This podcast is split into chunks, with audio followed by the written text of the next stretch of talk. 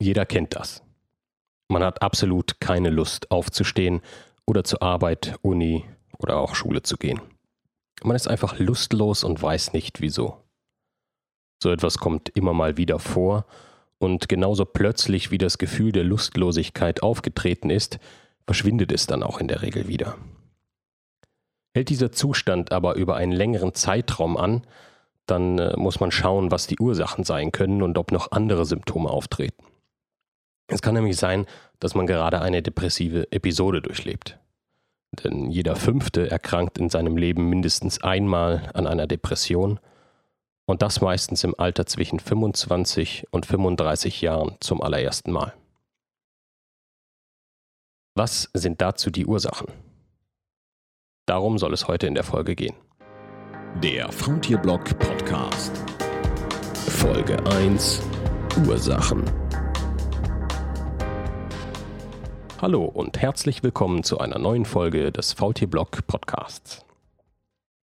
Ja, also wir haben gerade gehört, dass die meisten im Alter zwischen 25 und 35 Jahren zum ersten Mal an einer Depression erkranken und da war ich mit Ende 25 schon erschreckend pünktlich.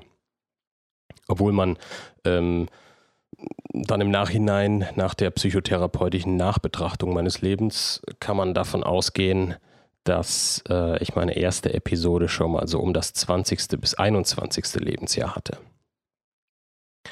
Ähm, damit wir alle auf dem gleichen Stand sind, was überhaupt eine Depression ist, habe ich mal eine ähm, Begriffsdefinition der Depression rausgesucht und die habe ich gefunden im Programm der nationalen Versorgungsleitlinien, das die wird, vom, äh, die wird von der Bundesärztekammer, der Kassenärztlichen Vereinigung und der Arbeitsgemeinschaft der Wissenschaftlichen Medizinischen Fachgesellschaft herausgegeben. Und dort ist der Begriff so erklärt. Depressionen sind psychische Störungen, die durch einen Zustand deutlich gedrückter Stimmung, Interessenlosigkeit und Antriebsminderung über einen längeren Zeitraum gekennzeichnet sind. Damit verbunden treten häufig verschiedenste körperliche Beschwerden auf. Depressive Menschen sind durch ihre Erkrankung meist in ihrer gesamten Lebensführung beeinträchtigt. Es gelingt ihnen nicht oder nur schwer, alltägliche Aufgaben zu bewältigen, sie leiden unter starken Selbstzweifeln, Konzentrationsstörungen und Grübelneigung. Depressionen gehen wie kaum eine andere Erkrankung mit hohem Leidensdruck einher da diese Erkrankung in zentraler Weise das Wohlbefinden und das Selbstwertgefühl von Patienten beeinträchtigt. So wird der Begriff dort definiert. Über den Lebensverlauf betrachtet kommt es bei mindestens 50 Prozent der Fälle, in denen eine Depression aufgetreten ist, nach der Ersterkrankung zu wenigstens einer weiteren depressiven Episode. Und die Wahrscheinlichkeit einer Wiedererkrankung erhöht sich nach zweimaliger Erkrankung auf 70 Prozent und liegt nach der dritten Episode sogar bei 90 Prozent. Es ist daher wirklich immens wichtig, dass eine Depression früh erkannt und auch gut behandelt wird, sodass, sodass man da Mechanismen entwickelt, um nicht wieder in eine Depression zu verfallen und dann auch zu wissen, wie man, falls ein Rückfall eintritt, wie man dort auch wieder rauskommt und wie man Hilfe bekommt. So, jetzt ähm, war ich an dieser Depression erkrankt, das stand fest, die Diagnose war klar und ähm, ich dachte dann, naja, wenn ich den Auslöser finde oder die Ursache für meine Depression kenne und verstehe, dann hilft mir das schon, um etwas dagegen machen zu können. Das war aber nur die halbe Wahrheit. In Wirklichkeit ging es dann in der Therapie darum, wie man mit bestimmten Situationen oder potenziellen Auslösern in Zukunft umgehen kann. Denn den einen Auslöser oder die Ursache gibt es so nicht. Das hat mir am Anfang der Therapie ein bisschen Zeit gekostet, bis ich das verstanden habe. Und ähm, in der Anfangszeit ging es auch eher darum, meine momentane Situation zu verbessern, mich wieder zu aktivieren und eine gewisse Routine in den Alltag zu bekommen. Das ist der verhaltenstherapeutische Ansatz. Ähm, jetzt wollen wir aber mal schauen, was diese Ursachen sein können. Also als erstes gibt es da eine ähm, genetische Veranlagung. Hier ist es erwiesen, dass Kinder von Eltern mit Depressionen ein höheres Risiko haben, selbst an einer zu erkranken. Es gibt da allerdings kein bestimmtes Gen, äh, das eine Depression auslöst. Hier agieren mehrere Gene mit verschiedenen Umweltfaktoren zusammen, die dann eine erhöhte Anfälligkeit gegenüber einer depressiven Störung bedeutet. Dann spielt die aktuelle psychische Belastung auch noch eine Rolle. Denn häufig tritt eine Depression nach einem psychisch belastenden Ereignis auf. Das äh, kann der Verlust des Arbeitsplatzes sein, eines geliebten Menschen, eine Trennung oder auch anhaltender psychischer Stress. Man, stricht, man spricht dann von kritischen Lebensereignissen. Damit so eine Belastung aber zu einem der Auslöser werden kann, muss eine bestimmte Sache erfüllt sein. Bewältigungsmechanismen, die ein Mensch entwickelt hat, um mit solchen Ereignissen fertig zu werden, funktionieren auf einmal nicht mehr. Also es tritt der, der Verlust des Arbeitsplatzes ein oder eine Trennung und diese Trennung kann schlecht verarbeitet werden. Man hat auch davor schon Trennung verarbeitet, aber auf einmal funktioniert es nicht mehr. Das bedeutet, der Bewältigungsmechanismus, mit dem man diese Krise früher bewältigt hat, der greift nicht mehr. Und wenn das geschieht, dann spricht man von den eben genannten kritischen Lebensereignissen. Ein wichtiger Teil der Therapie ist es dann, neue Mechanismen zu entwickeln, umzusetzen und diese dann auch in den Alltag zu integrieren, damit man für spätere Krisen gewappnet ist, gewappnet ist und diese dann keine äh, depressive Episode mehr auslösen. Eine andere wichtige Ursache ist, wie reagiert man auf Stress, die Reaktion auf Stress. Steht ein Körper unter einer dauerhaften Stressbelastung, ist die Ausschüttung des Stresshormons Cortisol erhöht, ähm, was zu einer erhöhten Konzentration des Stresshormons im Körper führt. Und diese verursacht dann die typischen Symptome einer Depression. Die Schlafstörungen, Verlust des sexuellen Verlangens, Appetitverlust und Angstzustände. Hier sind Menschen unterschiedlich dazu veranlagt. Ähm, unterschiedlich dazu veranlagt, wann und ab welchem Stresslevel es zu dieser gravierenden Fehlbalance kommt. In welchem Verhältnissen die genetische Veranlagung mit der erlernten Veranlagung, wie man zum Beispiel mit einer Situation Umgebung mit einer Situation umgeht, steht, äh, das ist dabei noch umstritten. Also was, äh, was für einen Anteil ähm, die genetische Veranlagung hat und die ähm, erlernte Veranlagung, das bedeutet, wie man, ja, wie man halt mit äh, Stresssituationen umgeht. Bei dem Verhältnis, wie die zueinander stehen, ist man sich noch nicht wirklich einig. Unstrittig ist aber, dass beides eine Rolle spielt. Und äh, dann gibt es noch medizinische Gründe. Bei Frauen zum Beispiel kann die Einnahme der Pille das Risiko einer Depression zu erkranken erhöhen. Auch eine Depression nach der Geburt eines Kindes ist aufgrund äh, des veränderten Hormonspiegels möglich. Man kennt das als Phänomen schon lange unter der sogenannten Wochenbettdepression. Und zwar ähm, 50 bis 80 Prozent aller Frauen erleben eine äh, so postportale Depression nach der Geburt, welche aber nach einigen Tagen wieder verschwindet.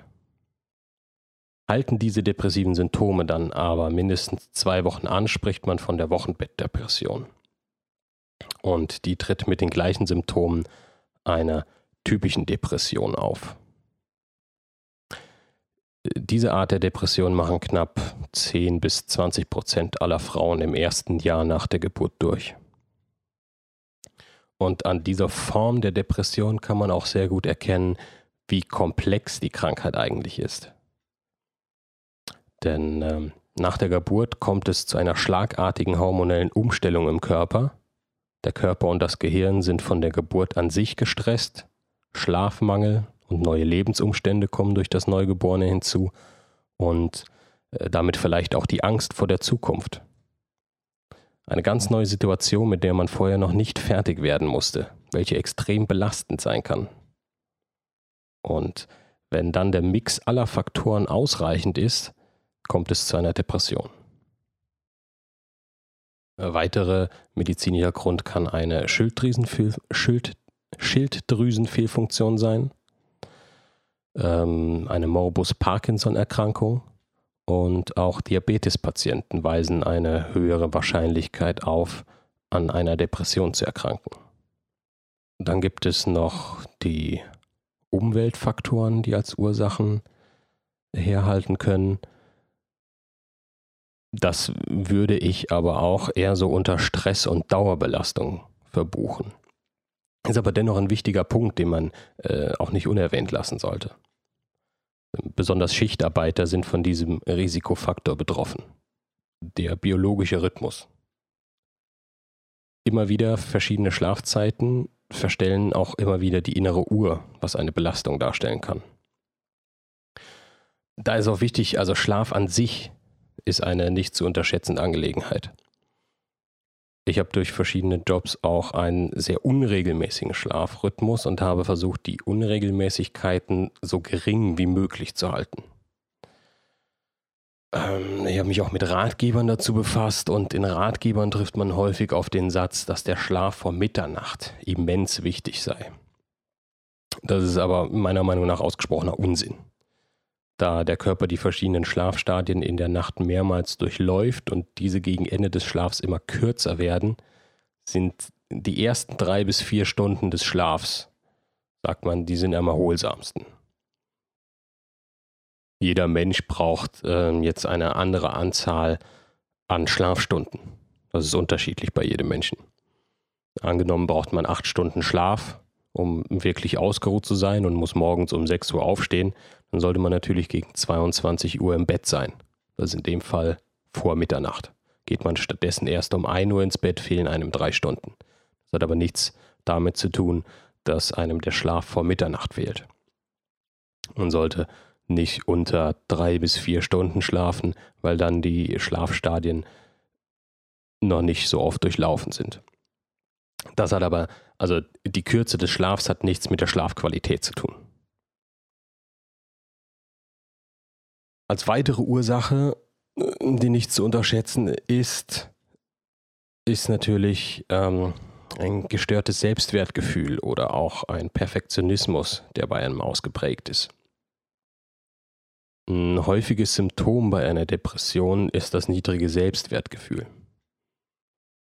Der Gedanke, nichts wert zu sein und nichts zu können. Das kann man aber auch ohne Depression denken bekommt man diesen Gedanken nämlich einfach durch ständige Erniedrigung, zum Beispiel in der Kindheit oder in einer Partnerschaft vermittelt. So kann das auch, so kann auch daraus eine Depression sich entwickeln.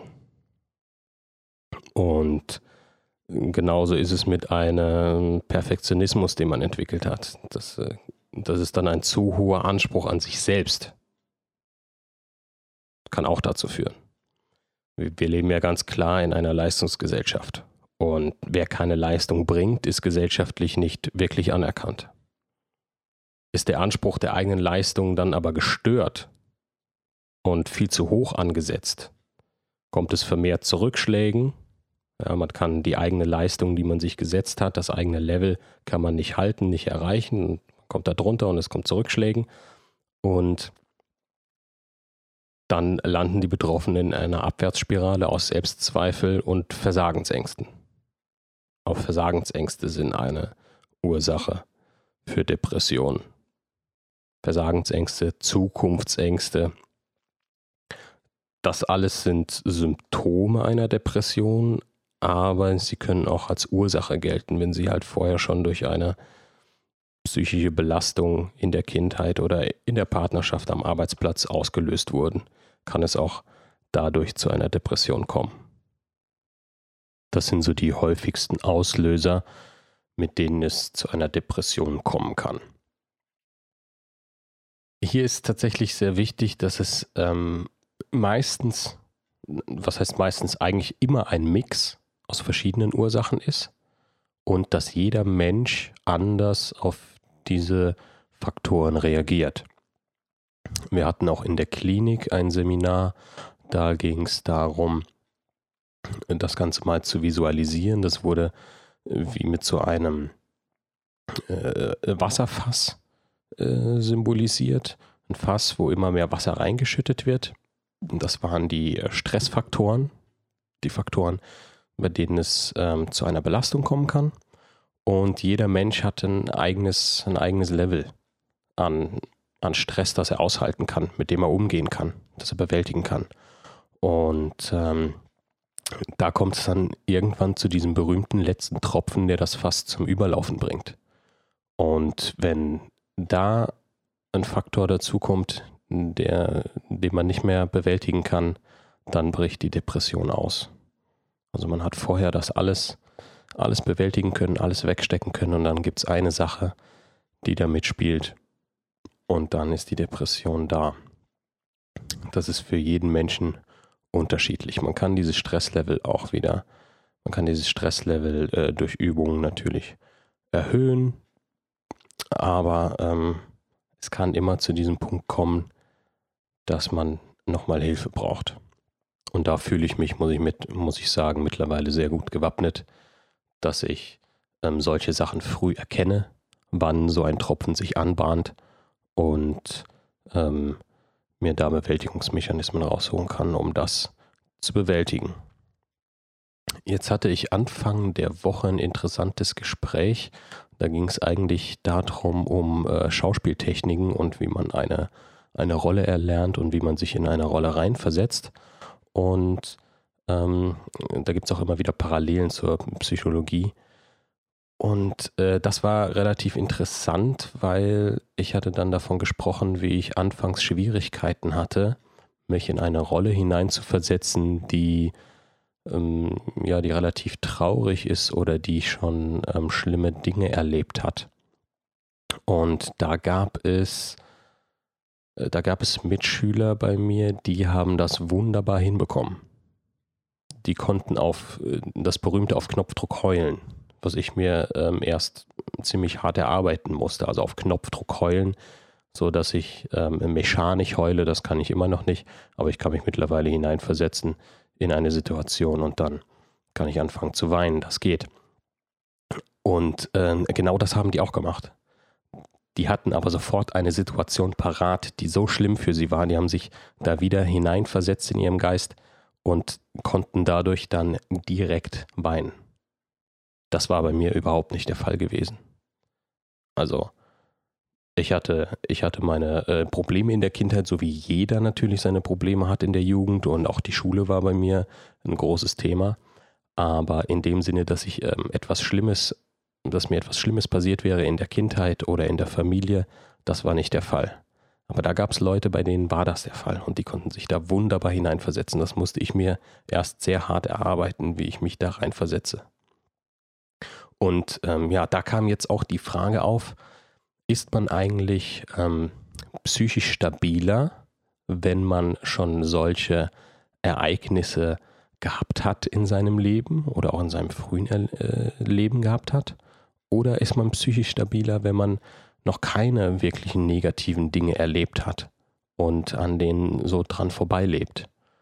Und das ist, finde ich, eine ziemlich äh, spannende Fragestellung habe ich mich jetzt auch mal mit befasst. Ist auch in der Psychologie eine Fragestellung.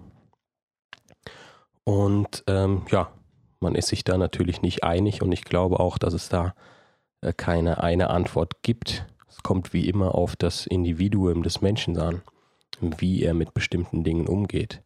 Aber ich finde schon, dass ähm, wenn man bestimmte Ereignisse im Leben bewältigt hat, und hier äh, kommt es meiner Meinung nach sehr stark darauf an, dass man die auch wirklich bewältigt hat, dass sie einen nicht belasten. Also wenn man schlimme Dinge erlebt hat und sie hinter sich lassen konnte, dass einen das tatsächlich doch auch stärkt für kommende Krisen. Wie, ich würde mal, ich würde es mal vergleichen wie mit dem Immunsystem beim Menschen. Wenn eine Krankheit auftritt und der Körper auf einmal Antikörper gegen diese Krankheit bilden kann, und sie beim nächsten Mal besser abwehren kann. So würde ich, der Vergleich hinkt natürlich stark, aber so würde ich das mal beschreiben wollen. Für mich. Und äh, dann gibt es natürlich auch noch den Fall, man hat, man hat selbst keine Krisen erlebt, aber hat vielleicht auch im Freundeskreis oder im entferntesten Verwandtenkreis Krisen erlebt und hat gesehen, wie die damit umgehen und kann das auch umsetzen. Also, das ist so eine Frage, die fand ich sehr interessant, über die kann man mal nachdenken. Damit wären wir dann auch schon am Ende dieser Folge angelangt. Und ich würde gerne nochmal darauf hinweisen, dass ich mittlerweile in iTunes gelistet bin. Ich war äh, witzigerweise tatsächlich zuallererst bei Spotify gelistet. Da hat mir eigentlich jeder gesagt, der mit Podcasts zu tun hat, das äh, würde am längsten dauern. Aber da war ich sofort freigeschaltet. iTunes hat sich da eine ganze Woche Zeit gelassen. Aber da bin ich jetzt tatsächlich auch approved und bin jetzt auch in allen gängigen Podcast-Apps auffindbar dadurch. Wenn es irgendwo Probleme geben sollte, gerne melden, dann schaue ich nochmal nach, aber das müsste alles funktionieren. Ansonsten gerne ähm, den Podcast weiterhin abonnieren, weitersagen. Wer es noch nicht gemacht hat, äh, mir auf Facebook folgen, auf Twitter folgen, fleißig teilen das würde mir sehr helfen. Und dann hören wir uns das nächste Mal. Ich wünsche frohe Feiertage, einen guten Rutsch und wir hören uns im neuen Jahr. Es grüßt herzlich das Faultier.